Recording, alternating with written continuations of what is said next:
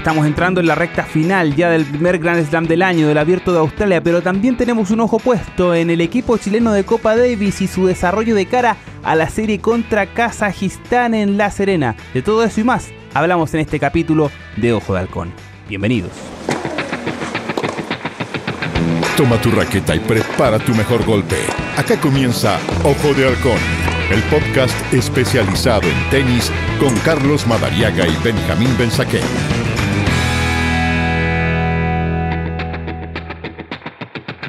Entramos, claro, a la tierra derecha del desarrollo del primer Gran Slam del año, con muchísimas sorpresas, pero al final me parece, dentro de los que fueron quedando en el camino, se fue dando ya una segunda semana un poquitito más lógica ahí en Melbourne Park. Lo comentamos y analizamos junto a Benjamín Benzaquén. Benja, ¿cómo estás? Carlos, querido, ¿cómo te va? Un gran abrazo. Lo mismo para nuestros queridos oyentes. Exactamente, Benja. Eh, lo que te decía eh, hace instantes, una segunda semana un poquito más lógica del Abierto de Australia, me parece, con Tsitsipas y, y Djokovic haciendo la tarea, cumpliendo con el rol de favoritos dentro de los que sobrevivieron, y vamos a tener una final más que interesante, un nuevo choque generacional ahí en, en el primer torneo grande del año. Sí, la semana pasada decíamos que era Nole contra todos, porque ya se había ido Rafa Nadal, que era el primer favorito del campeonato. Recordemos que no pudo jugarlo Carlos Alcaraz hasta el domingo por la noche, el lunes que viene a la mañana, todavía número uno del mundo. Eh, el torneo empezó a quedarse sin sus figuras. Casper Ruud también perdió en la primera semana. Entonces hacíamos un análisis y decíamos, ahora es Nole, con 36 años, contra todos. Contra Rublev, decíamos, contra Sinner, eh, contra Ogier Leasim, contra Tsitsipas, contra algún otro que por ahora, ahora no me acuerdo, pero quedó el griego. Y bueno, el griego que va en su segunda final de un torneo grande, porque recordemos que en el 2021 perdió la final de Roland Garros, pero le toca Novak Djokovic. Si en Wimbledon el dueño del casa era Roger y en París es todavía Rafa Nadal, digo todavía porque sigue jugando, no hay nada que decir respecto a que en el abierto de Australia el dueño de casa es un serbio que el año pasado no pudo entrar a su casa porque le cerraron la puerta en la cara. Así. Fíjate vos qué forma de cobrarse revancha. Novak Djokovic que vuelve a jugar la final del abierto australiano con una eh, particularidad. Jugó 10 semifinales con la de ayer, ganó 9 ahora todavía le falta una, y resulta que de las nueve, al llegar a la final, también ganó la final. Claro, nunca perdió, la, o sea, no, nunca perdió una definición en Australia. Nunca perdió una definición en Australia. La vez que él ganó la semifinal, ganó el Abierto de Australia también. Bueno, eso habla realmente de su nivel de competencia extraordinario, su calidad de ganador, su cabeza de ganador, supera todo lo de alrededor, supera los líos de la gente, supera las peleas con la prensa, supera que el papá se embandere con un país que está agrediendo a otro, que se saque fotos, en fin, supera muchas cosas. Y realmente Novak eh, da un, ejemplo, ¿no? De resiliencia, da un ejemplo de permanencia y da un ejemplo de que siendo un hombre muy rico, 170 millones de dólares tiene, sin ganó, sin contar auspicios, Copa Davis, exhibiciones, torneos eh, eh, excepcionales que ha jugado. Eh, bueno, Novak debe ser un tenista que hoy ronda junto a Nadal por los 300 millones de dólares o euros, tan iguales casi las dos monedas. Entonces, que a los 36 años todavía esté con esta aptitud de jugar, actitud de ganar, mentalidad justamente vencedora ha jugado con un, el muslo izquierdo eh, las dos semanas con una protección. Ahora, esa, tanto, esa, protección ha ido perdiendo calibre a medida que se ha ido complicando menos en los partidos. Ya, porque la, semana, sí, claro. la primera semana se habló bastante, en algún momento se comentó de que no estaba entrenando con normalidad y empezó a ganar rápido y, se, se, olvidó, se pasó rápido a otro tema respecto a los físicos. De hecho, él mismo hablaba de que eh, se le daba demasiada eh, importancia a sus lesiones en relación a otros, poniendo el ejemplo de Rafael Nadal, pero, pero fue, fue un tema que, que fue yendo, fue pasando desapercibido a medida que Djokovic se fue consolidando en su juego, claramente. Sí, eh, no le hizo el, viaje al revés. Jugó más sets la primera semana que la segunda. Sí, exactamente. Jugó, jugó más sets contra jugadores que no están ubicados en el ranking, digo, a la altura de lo que es él o sus compañeros de viaje permanente, como Rafa, como lo fue Roger, eh, como lo están haciendo ahora algunos chicos que están emergiendo o, tratando de, ganar un torneo grande. Y en la segunda semana, que cuando todo el mundo dice, vienen los partidos más bravos, se sacó a los rivales encima con absoluta facilidad. No perdió set, de hecho. Enorme, sí, enorme campeón, dueño de resistencia física, se estira como un mimbre en la cancha, parece un alambre, va de aquí para allá, patina en el cemento, saca como los dioses en cemento, cuando saca el abierto al lado de la igualdad, ese ángulo que mete la pelota se va hacia la tribuna prácticamente. Novak, eh, yo no tengo más palabras que la de admiración. Voy a ser honesto. Para mí el más grande de los tres, el más grande, eh, ha sido Roger, porque logró todo antes que los demás. Y porque además jugaba y desplegaba un tenis clásico, eh, caballeroso en la cancha, un tenis que da gusto ver, sin la potencia con la que hoy juegan los jóvenes, que parece que a todo hay que pegarle. Roger hacía un arte del tenis. Rafa, claro, la resistencia, la capacidad, la, ambición de estar siempre en competidor, con un tenis que a mí particularmente no me agrada, pero Novak va a ser el mejor de todos, va a ser el mejor de todos, el mejor en el sentido de en los números, ¿no? En las estadísticas. Bueno, y esa, esa misma estadística, Benja, es la que me parece eh, eh, sustenta lo que tú decías hace un rato, el hecho de eh, un tipo multimillonario que ya lo ganó todo. Bueno, el bichito de ser definitivamente el mejor y acabar con el debate apuntando al tema de los Grand Slam, considerando que si gana el domingo igual a Nadal, teniendo la opción de eventualmente sumar más títulos, es claramente el, el, motor, el combustible que alimenta ese motor competitivo que tiene, que tiene Djokovic. Eso me parece que también es indudable. Sí, viste esto como te decía recién, como Messi o Maradona, Peleo Maradona y Messi. Exactamente cada uno va a decir eh, lo que piensa respecto a, quién fue el que considera, pero esto es una opinión tan, tan global, tan grande, tan amplia, cada uno en, miles de, millones de habitantes de esta tierra que siguen al deporte, hay para todos los gustos. Hay tres o cuatro pilares en los que eh, afincarse y ahí decir cuál es el, el pilar que uno ve como que es el que está mejor parado en, la vida de los deportistas. Roger en el tenis para mí ha sido el más grande, antes lo había sido Sampras, otro enorme campeón, llegó a los 14 títulos, ganaba con absoluta facilidad, pero no ganó el abierto de Francia. Eh, Federer desplegó lo mejor de lo mejor del tenis para, todo, para todos los gustos, ganó todos los torneos, Rafa eh, ganó todos los torneos, Novak ganó todos los torneos. Y ellos son, eh, bueno, no va, gracias a Dios, sigue con la bandera adelante y con el farol encendido, porque eh, ya se han ido prácticamente dos. Roger ya no está. Rafa, habrá que ver qué pasa de acá Roland Garros.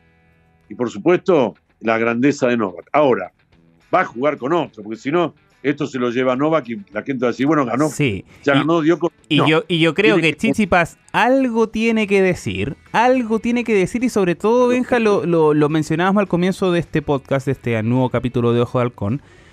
Otra vez se van a mostrar un choque generacional, con, recordemos, un partidazo inolvidable, el de la última edición 2022, con Nadal revirtiendo esa desventaja que parecía lista para Medvedev y termina ganando un partido épico puede darse, me parece, una situación, no sé si a ese nivel de epicidad, pero, pero una batalla que a, Djokovic no le va a ser sencillo. No creo, me parecería muy extraño que lo ganara, por ejemplo, en tres sets. Me parecería un escenario improbable incluso. Sí, yo creo que es improbable. para está jugando un nivel altísimo. Vuelve a tener ese, ese martillo en el revés a una sola mano de su mano derecha, fantástico le pega de cualquier forma el revés, saltando en el aire, con los pies bien afirmados, tirando el cuerpo adelante, cruzando la pelota, paralelo, magnífico. Eh, un partido para verlo y disfrutarlo, porque además son dos características diferentes. Hablábamos recién de lo que mejor hace eh, Stefano Tsitsipas, también sabemos de las calidades de los golpes de, de, de, de Novak. Hay que decir también que los dos pelean por algo importante, Carlito, que es el título de número uno del mundo. Exactamente. el que gana el número uno del mundo, tal cual. Exactamente. Eh, Novak puede ganar el título 22. Puede ganar el título 93 de todos los torneos que ha ganado. O sea, el 92 no, tiene 92 ahora, 93 si gana el abierto de Australia y, e igualaría a Rafael Nadal con 22 títulos de Grand Slam cada uno. Novak podría ganar su décimo título en el Campeonato Abierto de Australia. Décimo título, una locura total y absoluta en el Campeonato Abierto de Australia. O sea, hay muchas cosas en juego en cuanto a lo numérico, ¿no? Y en cuanto también a ostentar la corona eh, del número del mundo. Para Novak sería poner la frutilla y la guinda, esas dos hermosas y queridas frutas para mucha gente, arriba de una gran torta, porque es también el volver al 2021, cuando ganó el Abierto de Australia, también cuando fue el número uno del mundo. No nos olvidemos que Djokovic en el 2022 perdió todo lo que ganó sin poder jugar.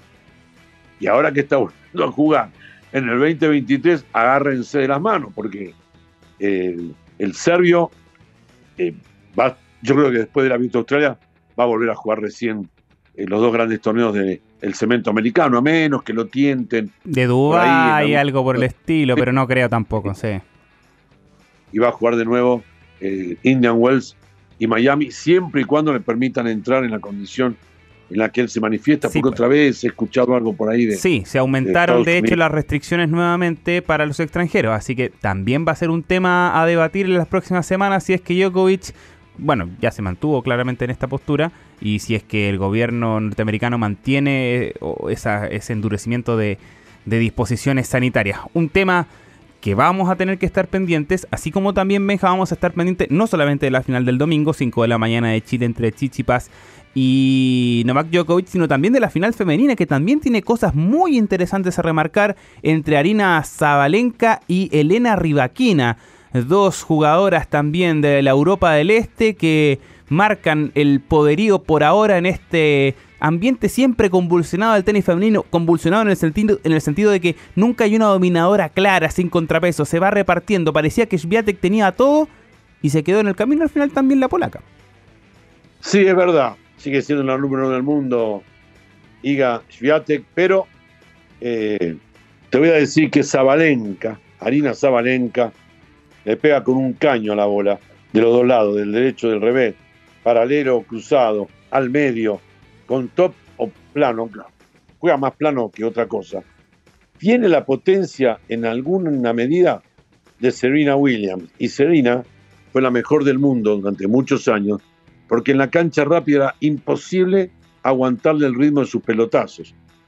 Zabalenka tiene 24 años, un físico privilegiado, una altura también eh, privilegiada para este deporte, pero te digo, le pega con un caño a la pelota.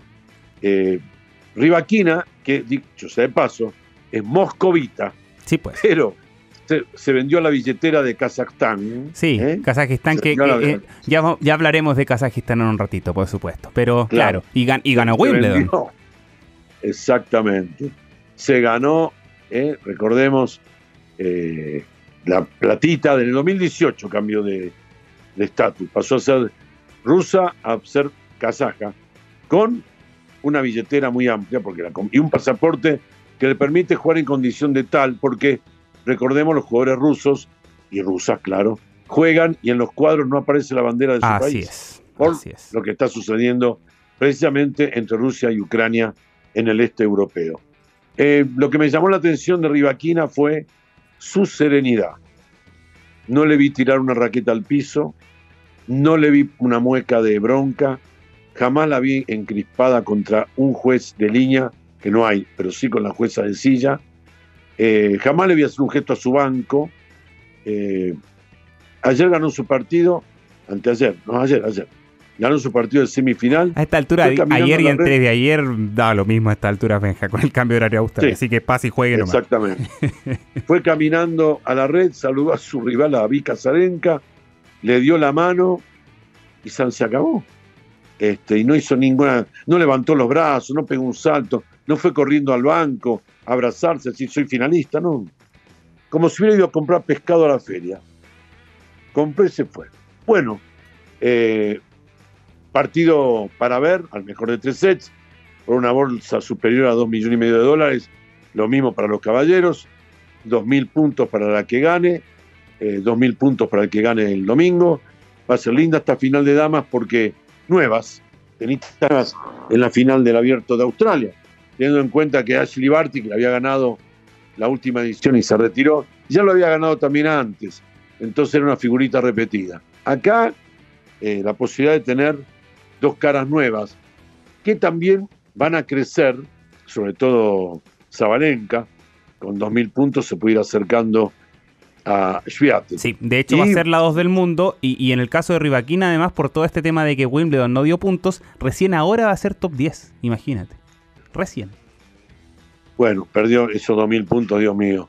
¿Cómo le han dolido? Bueno, lo sabremos nosotros con Garín. Lo sabremos. Garín.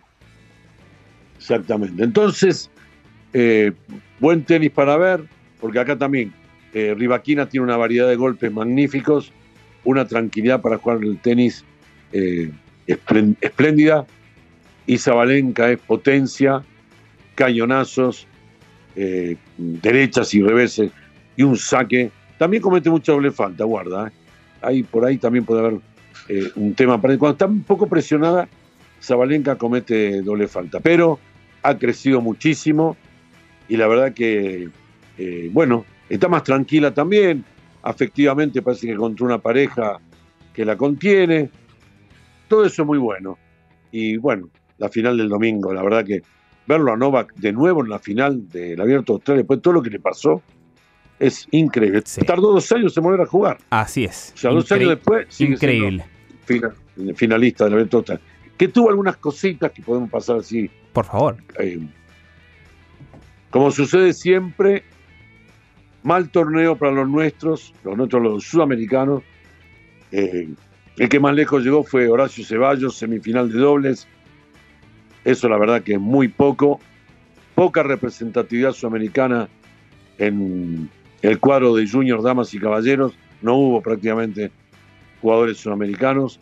Y en el cuadro principal de caballeros, sinceramente, una pobreza absoluta. Yo lo que no sé, te digo la verdad, es si al abierto Australia cruzan medio mundo para ir a cobrar el suculento cheque de la primera ronda o van a competir a ver hasta dónde llegan. a mí, la verdad, me da la, sensación, me da la sensación de que van a eso. Porque es, muy, parecido a lo de Wimbledon, al fin y al cabo, Benjamín. aunque ahí es peor, porque claro, superficie de, de, pasto es aún más complejo, pero además el viaje, el cambio de horario, pretemporada, eh, jugadores además plenamente de cemento en Sudamérica siendo la arcilla la base, no, no, no, partes con esa, con esa ventaja. Además, te puedes encontrar con cualquier sacador potente, jugadores regulares también de Australia, Estados Unidos. El mismo ejemplo que, nos regaló, entre comillas, Ben Shelton, que al final terminó hasta metiendo un cuarto final. Imagínate, desde Arthur Ashe, que en un jugador del, del tenis eh, universitario estadounidense no metía un cuarto de final en un Grand Slam. Lo hizo Ben Shelton, una de las sorpresas de, este, de este abierto de Australia. Pero claro, Sudamérica en ese aspecto está bastante atrás mano, en todo sentido. Y me parece que van a ser 16 años. Corregime si me equivoco, estoy con la cabeza, no estoy viendo nada, no tengo ninguna página abierta. Creo que de Fernando González, el último finalista sudamericano, si no me equivoco. Así es, 2007. No, y bueno, imagínate, 16 años sin un jugador sudamericano el, mejor del potro tampoco pudo llegar. Pero, no, pero ya no hablo de finalistas. No hay de, o de campeón. Que lleguen a segunda semana, por lo menos. ¿eh? Claro.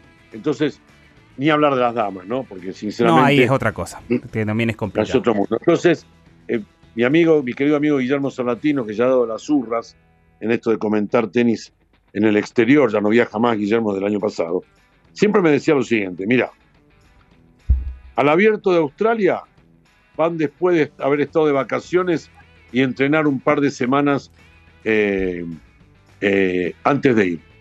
Cobran y se van. Al abierto de Francia llegan con todo, los nuestros, porque la mayoría arranca jugando en abril en canchas lentas, porque la verdad que en febrero se juegan las cuatro semanas, pero después se vuelve al cemento de Indian Wells y de Miami. Entonces Guillermo decía, juegan bien Roland Garros porque hacen abril, mayo, fin de mayo, primera semana de junio se juega Roland Garros, y ahí están como en la parte alta de lo que vienen haciendo.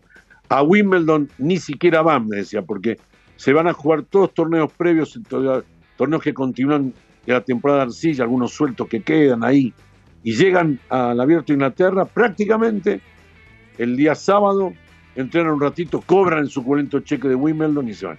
Y al US Open, como es el cemento y la última parte del año, ya están cansados, tampoco. Entonces, decía Guillermo, los nuestros, los americanos, juegan bien un trimestre, prácticamente. Febrero, marzo, abril y mayo, cuatro meses. Y después, chau. Y después llaman a los torneos a cosechar eh, la, enorme bolsa. Bueno, la excepción fue Juan Martín del Potro, que en el 2009 ganó el abierto de Estados Unidos, pero después nunca más. Y es, es un tema, ¿viste? Yo, porque Estados Unidos, cuidado, vuelve a tener otra vez un batallón de jugadores y cuando se hagan fuertes en el cemento, van a ser otra vez casi invencibles o van a ser jugadores más duros del circuito. Mirá la cantidad de jugadores norteamericanos que pasaron por el abierto de Australia y ya tuvieron un semifinalista de nuevo. Entonces yo, viste, eh, me, duele pensar que van solamente a, juntar los 100 mil dólares que paga la primera ronda. Sí, eh, es un asunto delicado. Esa es mi impresión. Sí, obviamente, y es un tema que obviamente los resultados del Abierto de Australia no, no nos ayudan a, mirarlo con, con demasiado optimismo. Sobre todo pensando en que además ya estamos en ese viraje eh, hacia la gira de arcilla sudamericana con estos aperitivos que nos han dejado algunos torneos Challenger. Con una buena noticia me parece Benjamín Mensaquén pensando en que ya la próxima semana entramos en modo Copa Davis con la serie ante Kazajistán en La Serena, con un Tomás Barrios recuperado, que ha mostrado un buen nivel, que en Piracicaba, en Brasil, llegó a la final, jugó semifinal y final el mismo día, perdió ante Andrea Colarini. Claro, el problema es que baja un par de puntos la evaluación si uno también considera el partido en Conce, donde le hizo un gran encuentro a Juan Manuel Cerúndolo, sirvió por el partido, estuvo dos veces quiebre arriba en el tiebreak, mini quiebre arriba, y no pudo cerrarlo. Lamentablemente eso me parece que le quita un poquito de bonos, pero, pero Barrios demostrado estas últimas semanas que, que para pelear un puesto en el equipo está. Ojo. Sí, sí. Y ojo que perdió con un tipo que venía de ganar dos semanas seguidas dos Challengers en Tigre, en el estadio Diego Schwartzman del Club Náutico Acoa, ganó dos eh, Challengers seguidos, segundo lo es. Así es. O sea, un gran rival para enfrentarlo que venía derechito, venía de ganar los dos torneos en Arcilla, estaba afilado. Eh, bueno, Tomás demostró que está eh, para pelear. Segundo lo está 150, podría estar un poco más bajo todavía porque es un tenista que por lesiones llegó a estar 100, dando vueltas por el 100. Así que me alegra lo de Tomás. Eh, Garín, ya sabemos, solo se está preparando para la Copa Davis. Bueno, Alejandro necesita subir su nivel de juego para estar bien, porque eh, lamentablemente, si juega Córdoba, si juega la Copa Davis, y esperamos que así sea, me da la sensación que se pierde Córdoba. Sí, porque, no, Córdoba, no está en el cuadro principal.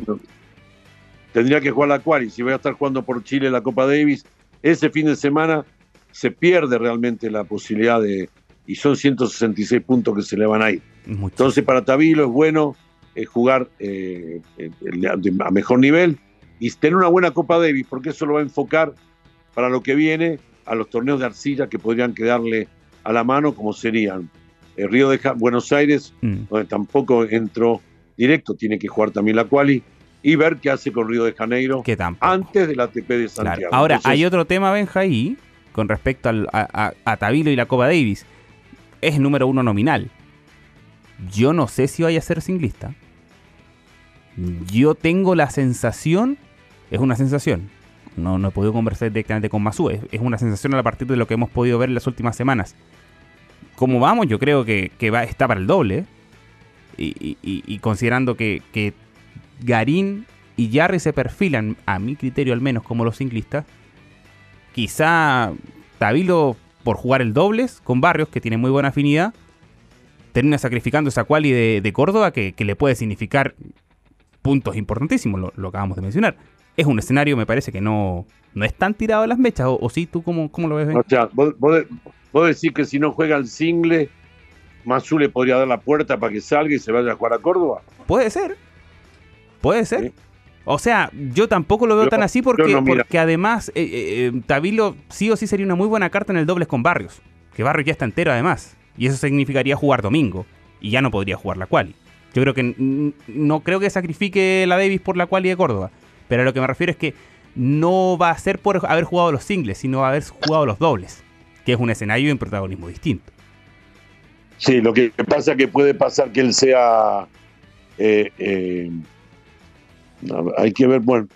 Sí, eh, Es un escenario, Si es un escenario. Eso, es un escenario. Estoy dándole vueltas y tener razón. Lo que pasa es que Chile no puede jugar, quedarse con tres jugadores de, de ritmo normal y competitivo como los que tiene en este momento para enfrentar al equipo eh, europeo oriental, porque la verdad que eh, Lama, que es el quinto, ¿no? Sería el cuarto si se va Claro, pero Alejandro. Yo creo que está un poco lejos. No, lógico. lejos. Eh, yo no creo que se vaya. Yo no creo que se vaya Tabilo por Córdoba. No lo creo. Solo me refiero a que el protagonismo de Tabilo en la serie, no sé si sea el que podría tener siendo nominalmente el uno de Chile.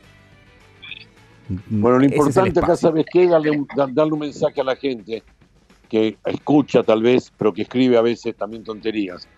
Tabilo va a jugar la Copa Davis por Chile, o no les va bien en un campeonato Por o en la. Copa Davis, porque nadie sabe lo que significa perder 166 puntos. Tabilo sabe ir más allá del puesto 150 y tiene que volver en todo el año a recuperar eso jugando Challengers y primeras rondas, si le dan en algunos casos wildcard, mayoría de torneos de ATP jugando la quali. Que quede claro, porque la gente no valora eso.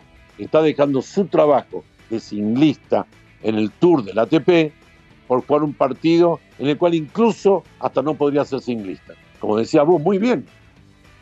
Hasta puede no ser singlista, pero igual se quedaría a, a estar en el equipo y hacerlo fuerte en el doble.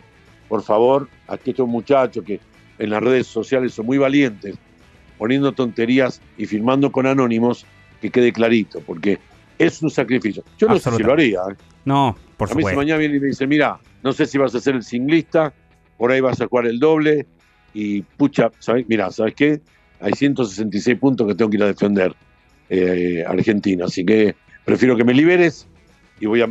Porque después, al día siguiente que termina la Copa Davis, nadie se va a acordar. No.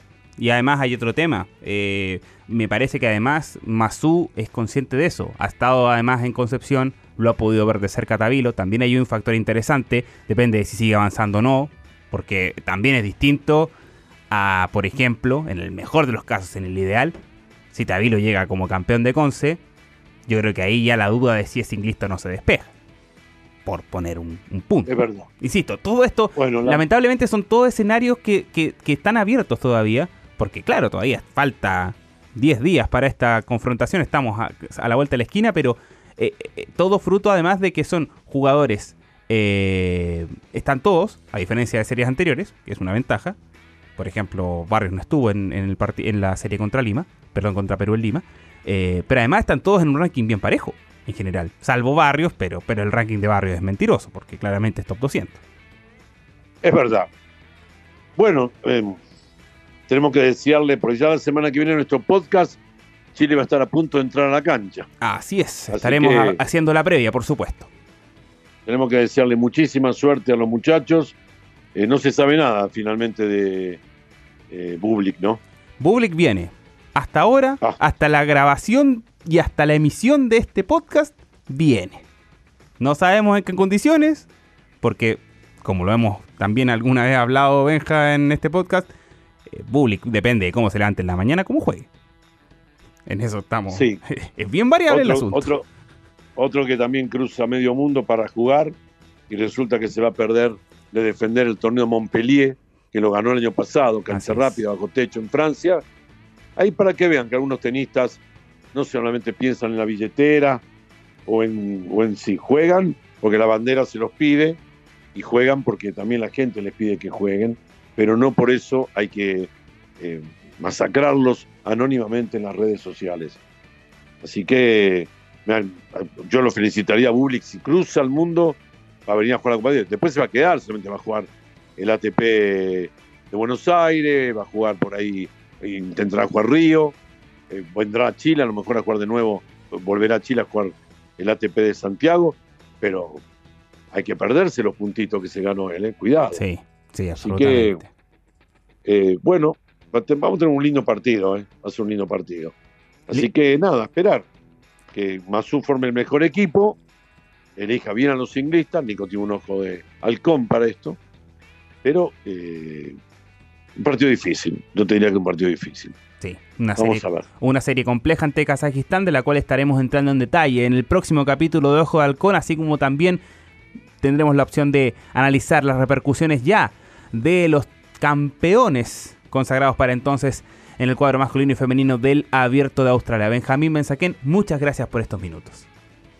Un abrazo enorme, Carlitos, a vos, claro, y a nuestros oyentes. Que esté muy bien. Por supuesto, a todos quienes sintonizan a través de nuestras plataformas digitales en adn.cl, nuestros capítulos, el análisis que desarrollamos del mundo del tenis en Ojo de Halcón. Nos reencontramos con más en un siguiente episodio. Que estén muy bien.